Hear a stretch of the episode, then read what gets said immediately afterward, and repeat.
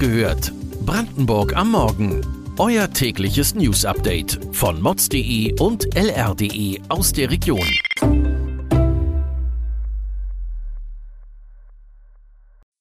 Guten Morgen an diesem 19. September. Polizei hat erste Erkenntnisse über das Motorradunglück in Wittstock. Wohnen wird teurer für Studierende. 6 Millionen Euro für Cottbusser Krankenhaus.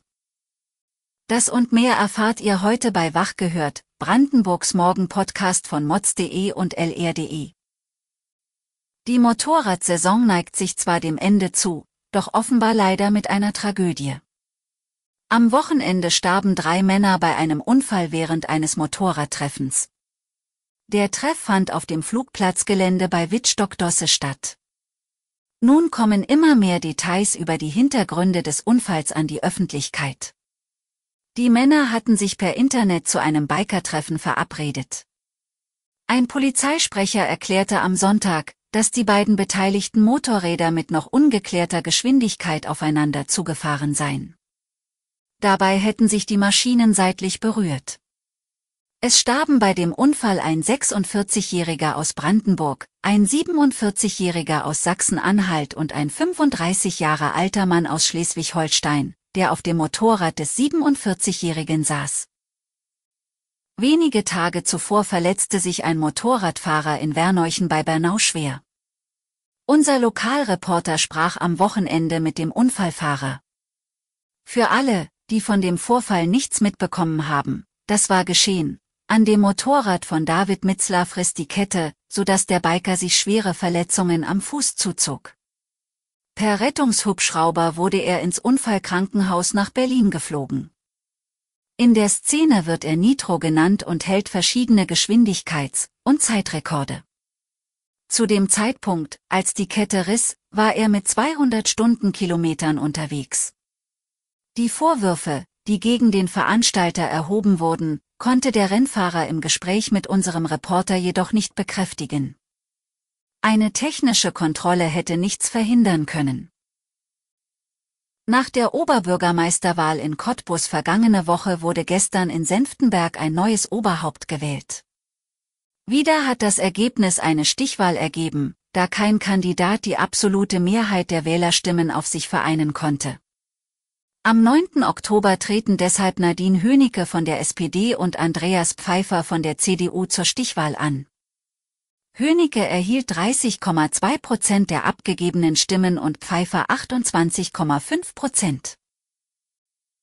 Die gestiegenen Energiepreise belasten auch die Studentinnen und Studenten in Brandenburg.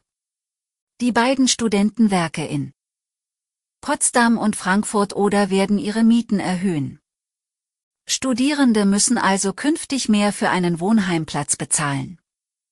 Für die Wohnheime in Potsdam, Brandenburg an der Havel und Wildau steige die Miete zum Wintersemester um 30 Euro pro Monat.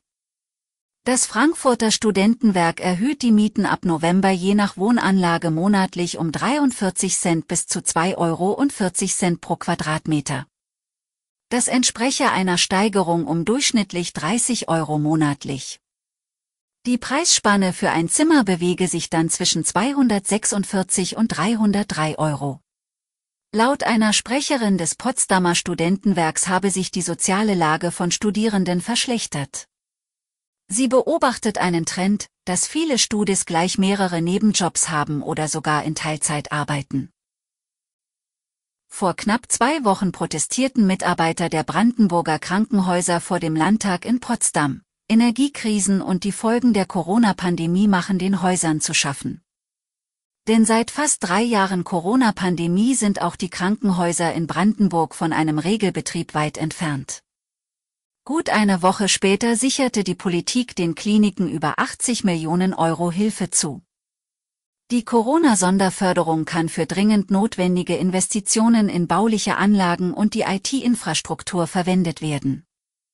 Das Karl-Team-Klinikum in Potsdam, Brandenburgs größtes Krankenhaus, wird 6,6 Millionen Euro aus den Mitteln erhalten.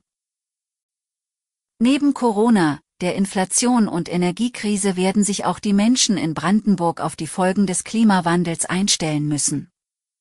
Schon jetzt deuten Waldbrände und Trockenheit darauf hin, mit welchen Auswirkungen zu rechnen ist. Allerdings gibt es nicht nur Nachteile, wie unser Reporter herausgefunden hat. Ganz klar hat die Branche der erneuerbaren Energien gewonnen. Sowohl im Bereich der Windkraft als auch für den Solarstrom wird aktuell massiv ausgebaut. Zudem sorgen Hitze und Trockenheit für besonders aromatischen Wein. Jedoch warnt ein Weinbauer, dass ab Temperaturen über 35 Grad der positive Effekt wieder verpufft. Den ganzen Artikel über die unerwartet positiven Auswirkungen des Klimawandels lest ihr heute auf unseren Portalen. Weitere Details und Hintergründe zu den heutigen Nachrichten lest ihr auf mods.de und lr.de. Wir versorgen euch jeden Tag mit frischen Informationen aus der Region. Am Dienstagmorgen hört ihr wieder die nächste Folge Wach gehört, Brandenburg am Morgen. Kommt gut in die Woche.